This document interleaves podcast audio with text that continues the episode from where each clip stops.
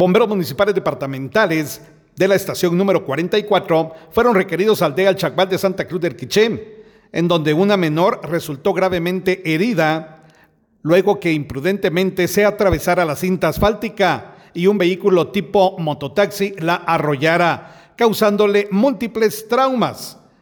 Los elementos del casco rojo le brindaron atención prehospitalaria y la trasladaron a la emergencia del Hospital Regional de Quiché en estado inconsciente. Desde Emisoras Unidas Quiché en el 90.3 reportó Carlos Recinos, Primera Noticias, Primera en Deportes.